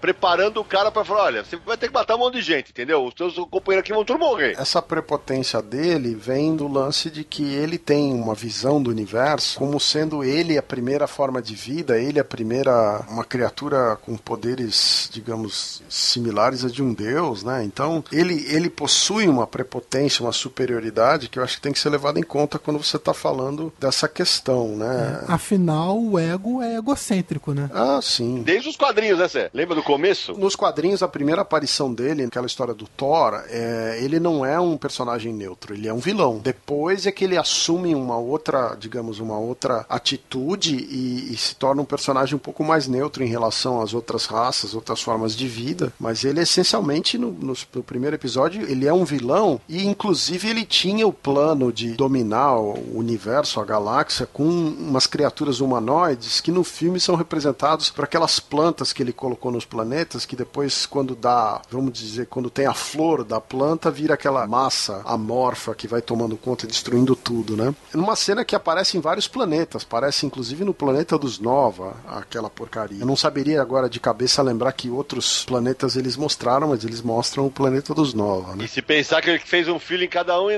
só imagina. Mas é, ele tentou, mas deu errado, né? Só que os filhos não tinham como controlar o poder do planeta. Na hora que mostra o depósito de ossos ali, puta merda, velho. Você fala, caralho, olha o tanto de filho que o cara teve. Vem cá, esse aqui não tem, esse aqui não tem. E vale dizer que o James Gunn deixa bem amarradinho essa história. O cara fala, ah, eu tava procurando, procurei por você a vida inteira tal. É, no momento que ele fala que um humano segurou, é, que ele fala que segurou uma das joias do infinito, ele soube que era o filho dele. Então, quer dizer, eles tratam de dar uma amarradinha nisso daí. É, e se não me engano, mais ou menos nesse momento do filme, ele chega a falar do conceito da eternidade, que nos quadrinhos é uma dessas criaturas cósmicas da Marvel, são todas elas possuem versões antropomorfizadas, né? A eternidade é um desses conceitos que na Marvel é um conceito cósmico que é humanizado, assim como a morte, que é a grande paixão do Thanos, é outro desses conceitos que foi humanizado. Tem uma série desses que a gente chama de entidades cósmicas dentro do universo Marvel que são conceitos abstratos que são humanizados, né? E ele menciona justamente esse que é a eternidade. Uma última coisa que eu queria comentar, a gente já falou sobre as cenas extras, e numa das cenas extras fala sobre o Adam, que a gente sabe é o Adam Warlock. É, esse personagem ele tem uma grande importância na saga dos quadrinhos que é chamada Trilogia do Infinito. Essa saga é formada por três minisséries: Desafio Infinito, Guerra Infinita e Cruzada Infinita. No Brasil, elas foram publicadas todas pela editora Abril. A Desafio Infinito em formatinho saiu por aqui em no 1995 e Guerra Infinita e Cruzada Infinita em 96. Na primeira parte da trilogia, Desafio Infinito, tanto o Adam Warlock quanto a Nebulosa têm grande importância. Como o Adam Warlock vai aparecer no terceiro filme dos Guardiões da Galáxia e existe o rumor de que o quarto filme dos Vingadores seria baseado nessa história, tem a possibilidade aí dele aparecer também. Nos quadrinhos, essa relação entre o Thanos e o Adam Warlock é uma relação. Thanos foi criado pelo Jim Starlin. Jim Starlin é o autor da maioria das histórias cósmicas clássicas da Marvel, né? E a, tem uma quantidade muito grande de histórias onde o Thanos enfrenta o Adam Warlock e eles mais ou menos representam a vida e a morte. Você olha a maneira como as histórias estão montadas. Inclusive o, o Warlock quando ele quando ele ganha uma característica mais clássica nos quadrinhos foi pela mão do Roy Thomas e inspirado um pouco na ópera rock Jesus Christ Superstar. Ele cria o Warlock meio que como uma versão análoga à brincadeira do Jesus Cristo, fase do alto evolucionário na Contraterra e tal. Ele até tinha um pouco de receio que fosse dar problema por causa dos tons religiosos e tal. E o, quando o Jim Starlin assume a revista do personagem, ele volta a trabalhar o personagem contra o Thanos e a partir daí você tem tudo que o Samir falou. Vai até recentemente, ano passado teve uma minissérie colocando de novo as várias versões do Thanos contra as várias versões do Adam Warlock. Então, são personagens que a história tá muito ligada uma a outra e que tem muito a ver aí com o que eles estão fazendo no cinema. Bom, galera, então é o seguinte: o papo tá bom, já falamos um monte do filme, um monte dos quadrinhos. Passar a régua. Hora de dar notas para Guardiões da Galáxia, volume 2. Quem começa? Samir Naliato. Lembrando sempre que as notas são de 0 a 5, como as notas dos reviews do Universo HQ. Eu vou dar nota 4. Naranjo. Nossa, eu tô bem dessa vez na dúvida entre 4 e 4,5. viu? Ah, meu Deus, vai ter que fechar com uma nota, fica 4. Sérgio Codespot? Quatro. Então é unânime, porque a minha nota também é 4. Eu acho o filme bem, bastante divertido. Manteve o bom nível que a Marvel vem conseguindo no- nos cinemas nos últimos tempos. Então, ó, não sai daí, porque no próximo bloco tem indicações e leituras, tem e-mails e WhatsApps da galera que ouve o Confins do Universo e, claro, as despedidas dos nossos integrantes.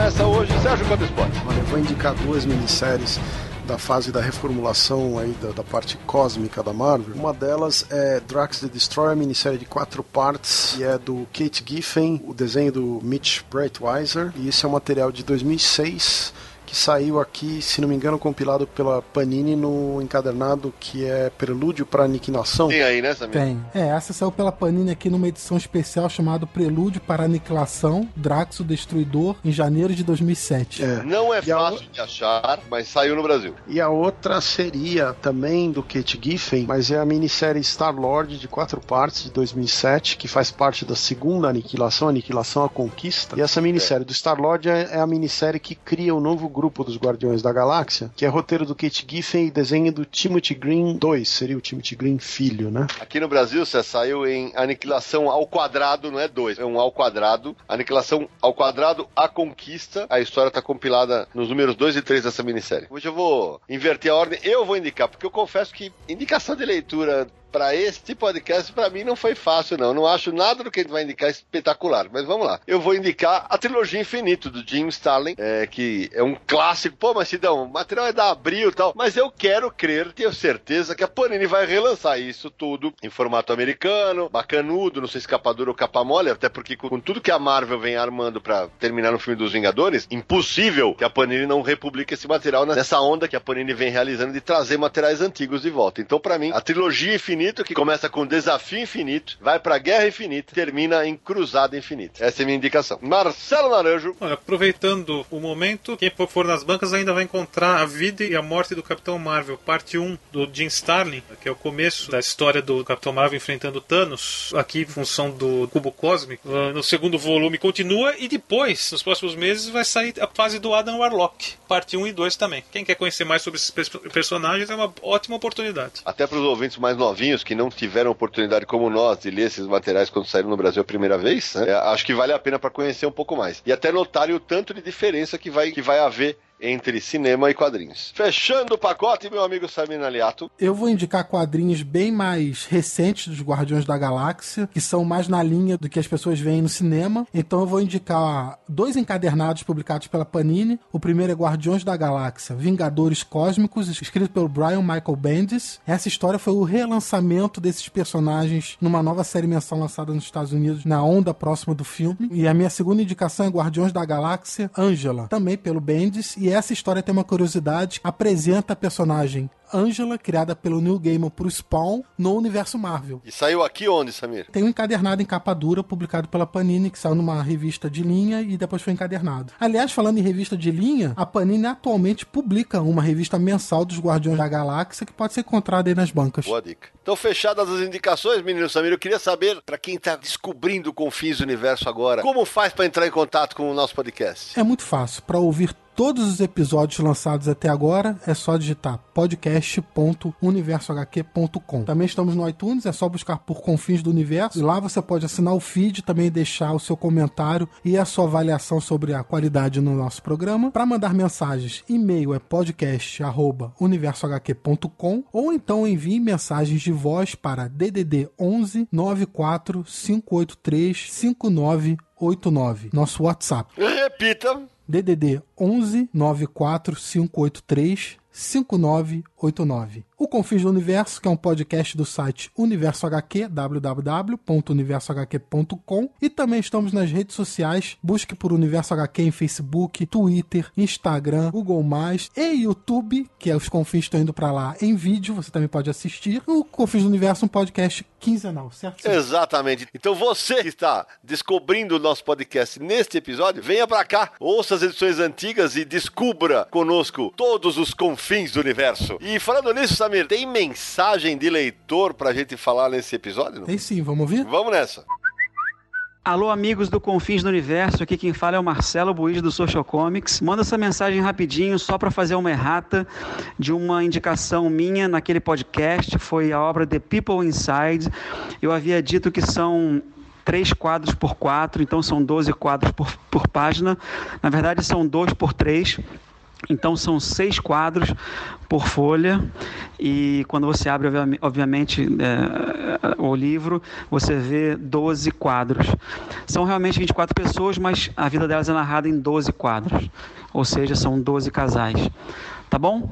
Um abração, até a próxima. Boa, Marcelão, obrigado pela correção, porque quando a gente tá gravando, às vezes não dá tempo de checar tudo, né? É, mas obrigado. E eu, falando nisso, teve uma correção nos comentários do Universo HQ, não teve, Sérgio? Pedro Bolsa, ele mandou nos comentários do site, ele mandou a observação que eu não tinha mencionado o Howard Shaking, né? E realmente o Howard Shaking, ele é o roteirista do Fafhrd and Grey Mouse, ele é o roteirista de Twilight. É um, um, um escritor e um desenhista que eu gosto muito, é o responsável por American Flag, por Times Squared. Black Keys. Black Keys, ele tem o material do Iron Wolf, é realmente um, um cara talentoso. E eu, por omissão, porque realmente para mim, quando nós estávamos gravando o programa, já eram mais de duas horas da manhã, eu esqueci, passou batido o nome dele. Boa. Inclusive, na lista que o Sérgio fez para aquele podcast, um dos títulos que ele tinha listado era American Flag do Shaking. Só que. Antes de ir pro ar, né? Eu tava fazendo a lista das obras. É, antes de ir pro ar, mas aí a, a gente comentou com ele que isso tinha sido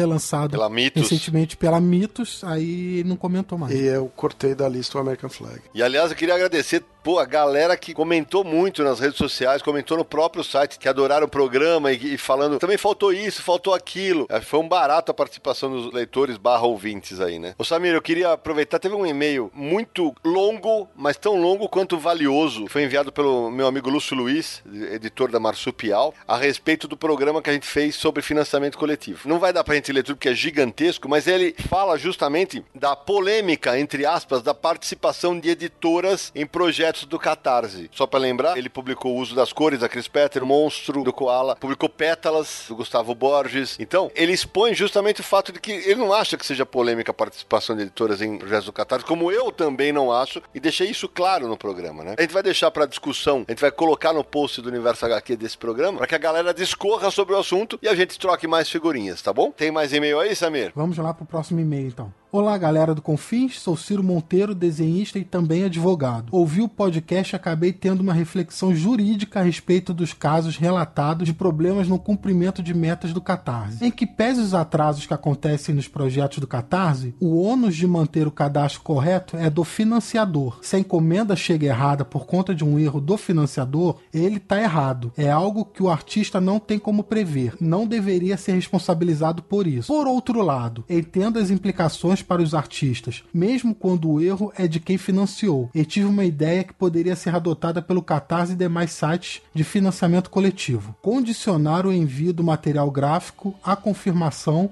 de e-mail e endereço, bem como alertar enfaticamente a responsabilidade dos financiadores em caso de extravio do quadrinho por conta de erro nessas informações, e talvez a inclusão obrigatória de um seguro em caso de extravio. Isso ajudaria aos artistas ficarem mais tranquilos em casos de problema no envio das obras. Olha, Ciro, boa tua sugestão e vale citar, depois do programa que a gente fez sobre financiamento coletivo, que eu confesso, eu conversei com meus amigos aqui, todos do Confins do Universo, que eu falei, olha, gente, se aqui não é um programa que vai ter muita audiência, é um programa que é mais um serviço de utilidade pública, mas foi ouvido pra caramba. Toda a classe de quadrinistas, e não só de quadrinistas, mas quem faz financiamentos coletivos em outras áreas, ouviu e espalhou o programa, foi muito bem ouvido, foi muito bem acessado e teve muita gente participando. É, é bom porque a gente falou sobre. É claro, nosso objetivo foi abordar esse assunto sobre a ótica de quadrinho, mas muita coisa do que foi comentada serve para qualquer tipo de campanha. É, exatamente isso. E justamente por uh, depois desse programa, o próprio pessoal do Catarse já pensou em algumas alternativas em relação relação a esse negócio da confirmação do endereço. E o mais legal, o efeito que o programa gerou, o pessoal do Catarse informou pra gente que nos dias seguintes à publicação do podcast na internet, o índice de novidades dos projetos sendo atualizados foi enorme. Que isso continue, que os autores sigam fazendo isso e formando aos seus financiadores o andamento de seus projetos. E vou aqui dar um exemplo positivo. O João Azeitona, meu amigo de que eu puxei a orelha por causa do projeto Porco Pirata, fez um post falando que o puxão de orelha era bem-vindo, que ele tinha errado e que ele ia trabalhar isso de uma maneira melhor. Então, é para esse tipo de coisa que a, a gente faz o Confis Universo, uma maneira de ajudar o mercado como um todo. E esse programa acabou abrindo mais portas e mais cabeças nesse sentido, né? Ô Samir, eu posso ler um aqui? Pode ir. O Rafael HQ, olá pessoal do Confins Universo, muito bacana o que vocês fazem divulgando o trabalho de tantos autores nacionais, como nesse podcast sobre o Catarse e financiamento coletivo. Eu acabei desistindo de produzir quadrinhos, entrei em depressão e já pensei em me matar várias vezes. Meu Deus. Hoje estou me recuperando, mas não sei se um dia terei coragem de voltar a me dedicar a fazer quadrinhos. Ô Rafael, primeira coisa aí, eu sei que depressão é um negócio muito sério, precisa ser tratado, mas pelo amor de Deus, vamos valorizar a sua vida, que a sua vida é muito importante, cara. Então, pelo amor de Deus, vamos esquecer essa história e por que não usar os quadrinhos como uma forma de você voltar a ter prazer em viver, cara? Acho que tanta gente faz isso. Se não forem os quadrinhos, pode ser um amor ou outra coisa. E não precisa nem ser quadrinhos com objetivo comercial, não. Exato. Quadrinhos você produzir como uma atividade, uma maneira de você se sentir bem, Exato. botar a sua imaginação, o seu talento pra, de alguma maneira pra fora, né? Exatamente, porque, cara, é que nenhum de nós é psicólogo, mas certamente, psiquiatra, nada, mas certamente, cara, você é importante pra um monte de gente. E um monte de gente sentiria muito se você fizesse essa atrocidade com a sua própria vida. Então esquece esse negócio e vem ler quadrinho, vem ouvir Confins do Universo com a gente, você é sempre muito bem-vindo. Então, só complementando aí o que o, o Sidão falou aí pro nosso ouvinte Rafael. Rafael, não hesite e não pense duas vezes antes de procurar ajuda profissional, tá? É, é um assunto muito sério, não é brincadeira e tem gente preparada aí pra com certeza ajudar você. Não pense duas vezes. Muito bem lembrado. Vou botar uma mensagem aqui que chegou.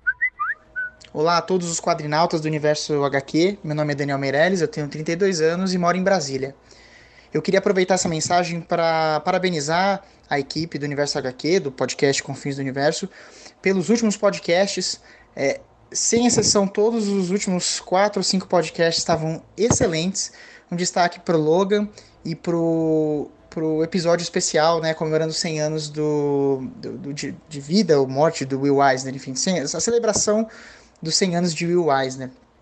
Só um adendo para esse episódio, vocês comentaram daquela peça Avenida Dropsy, que foi em cartaz, que ficou em cartaz em São Paulo e algumas outras cidades do país. O que me chamou muita atenção nessa peça é que eles usavam uma tela transparente né, entre, o, entre o palco, onde ficavam os artistas né, e a gente ali na, na audiência, eles projetavam partes do quadrinho na tela. É, foi é, assim, muito interessante mesmo. Eu queria que essa peça voltasse a ficar em cartaz, porque ela é bem interessante mesmo, uma abordagem muito dinâmica é, da obra do Will Eisner. Mas enfim, o, o intuito dessa mensagem é falar sobre o último episódio das HQs que merecemos ler.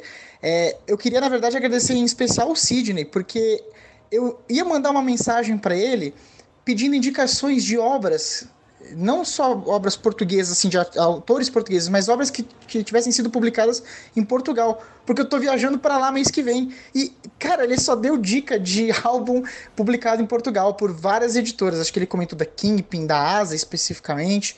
Então, assim, é um agradecimento duplo por todos os episódios que vocês fizeram, que estavam muito bons, e por todas as indicações. Muito obrigado mesmo e continue com o bom trabalho, viu? Um abraço. Ô Daniel, obrigado. Obrigado pela audiência de sempre, pelos comentários que costuma sempre mandar pra gente. Que bom que te ajudou. Tem muita coisa lá em Portugal que você vai encontrar. Procure também as edições da Levoar. Tem lançado coleções em capa dura incríveis. E agradecer pelos elogios e pela dica que você deu do Avenida Drops. Realmente poderia ser re- reencenada essa peça. Por exemplo, nunca assisti. Tem mais, Samir? Olá galera do Confins do Universo, aqui quem fala é André de Natal, 33 anos. Adorei o podcast de vocês sobre HQs que merecemos ler. Tô louco que sai em vídeo para eu poder tomar nota de um monte. Mas vocês esqueceram uma. O Mercenário de Vicente Segrelas, acho que o nome do autor seria esse. E que eu saiba, essa HQ nunca saiu aqui no Brasil, apesar de algumas importações que a galera faz aí da América né, de Portugal. Mas é uma HQ que eu queria ler muito, muito mesmo. Fica aí no aguardo de alguma editora se interessar por ela.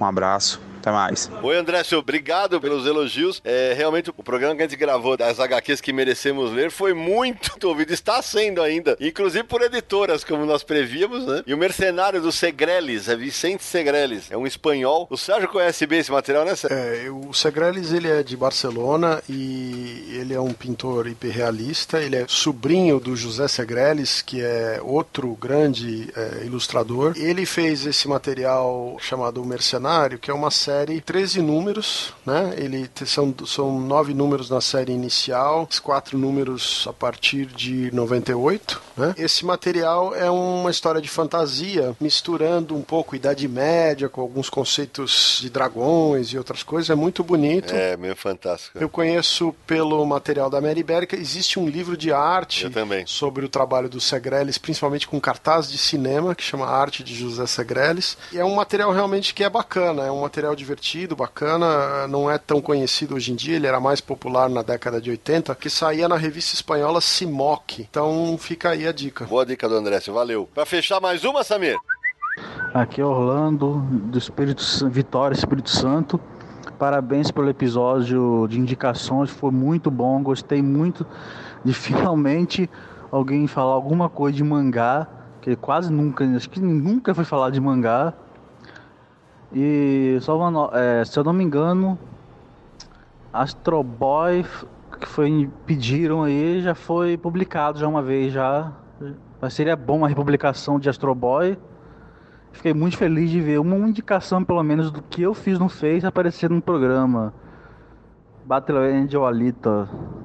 Até mais. Orlando, obrigado. Obrigado por ter acompanhado o programa. Realmente a gente tem muita coisa para indicar, sempre acaba faltando alguma coisa. E eu queria, inclusive, agradecer, porque teve uma galera na, nos comentários do Universo aqui que também indicou mangás, como por exemplo a Priscila Caraça Mantovani indicou vários, o Jin San indicou mangá, e a galera curtiu, porque a ideia era justamente essa. A Coraline DH fala, por exemplo, de Náusica do Vale dos Ventos. Conrad faltou publicar o 6 e o 7. Tá boa, porque faltaram dois volumes pela Conrad e ninguém merece publicação incompleta. Ninguém merece. Deixa eu fazer um esclarecimento. Ele comentou que o Astro Boy já foi publicado. Foi publicado uma releitura. Puta, pode crer. Uh, se minha memória não falha, três números pela Panini, não tenho certeza. Isso. E não é o original do, do Osamu Tezuka, que é o que eu gostaria de ver aqui e que é um. Exato. Tem muito mais páginas do que essa releitura que saiu no Brasil. Sobre isso da gente não falar de mangá, aproveitando que nós falamos do Lobo Solitário nesse programa, no Twitter um rapaz perguntou se a gente estava lendo o novo Lobo Solitário. E eu tô lendo sim, tô acompanhando, tá bacana. É um material que, é, que dá sequência com o Daigoro, né? De um outro samurai, né? É um material bem feito, bem realizado. Então, quem gosta das aventuras do Lobo Solitário, interessante. Tá saindo em inglês pela Dark Horse. Esse material tá saindo no Brasil agora pela Panini, lançou o primeiro número. É. Aqui vale um esclarecimento,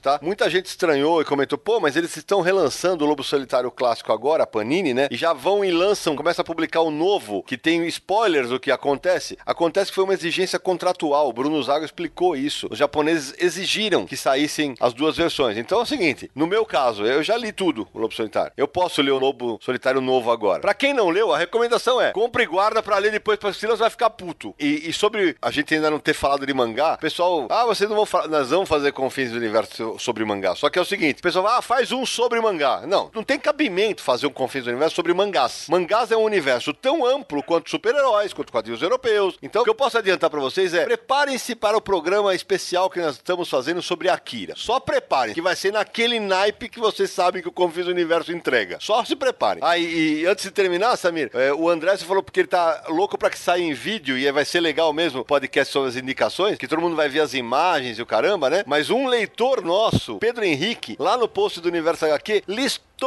todas as HQs que nós citamos. Um abraço pro Pedro Henrique, brigadaço por você ter feito isso. Isso aí acaba sendo feito pro, pro vídeo, né? É, mas obrigado que você já teve esse trabalho e pelo serviço que você prestou para todos os outros leitores barra ouvintes do Universo HQ e do Confins do Universo. Um trabalho hercúleo que ele teve, ouvindo com bastante atenção. Eu falei que era para anotar tudo, o cara foi lá e anotou, né? Não teve jeito. Bom, moçada, então, mais uma vez, obrigado pelo papo agradabilíssimo. Vamos para as despedidas, né? Meu amigo Marcelo Naranjo. We are Groot. É, boa, Naranjão. Godespot, Sérgio. We are Groot. Samir Daliato. We are Groot. Pô, a gente não combinou isso, mas ficou muito legal. Então, antes de eu falar We are Groot, queria agradecer aos meus três irmãos de site do Universo aqui, agradecer a audiência de todo mundo e para aproveitar o gancho é, do que a Marvel vem plantando no cinema pro filme dos Vingadores, que a diversão seja infinita. Um abraço, a gente se encontra no próximo episódio de Confins do Universo.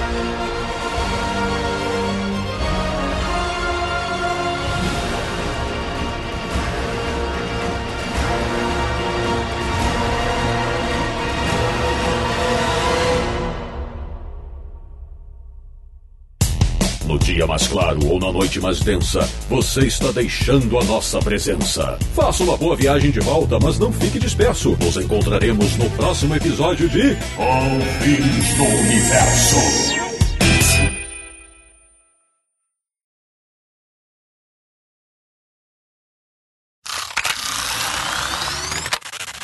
Ipiranga em São Paulo. Ele que eu acabei de esquecer qual é a abertura que eu tinha feito pra ele. Que beleza. e vai, vai- já vai pros extras. Essa já foi pros extras, peraí. Procurar Planet Hulk aqui, só um segundo. Tá, não, segura aí.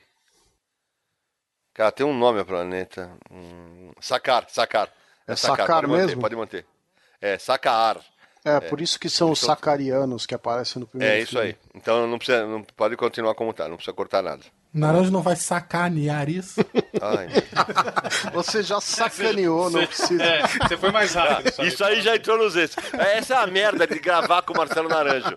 Todo mundo começa a ficar com essas porcarias na cabeça. E, as- e eu não faço mais piada, porque não tenho mais espaço, né? Acabou. O ego que podia ser chamado de ega também, né? É galinha pra caramba, cara. né? Ega não Ai, ega- meu Deus Ega do não céu! dá, ega não dá, velho. Ega, Não, agora é você galinha, fugiu. velho. Olha só, Nossa esse não tem que entrar no programa, não. Esse tem que ir pro extra. É, Não, esse, esse queima Deus. esse. Não, acho que tem que entrar no programa. Não, meu Deus, deixa não. Vai dar pesadelo Não, agora. de- de- é, de- é, deixa pros extras, pelo amor de Deus. Meu Deus, essa. Per... Meu Agora Deus. você surtou com a piada. É isso.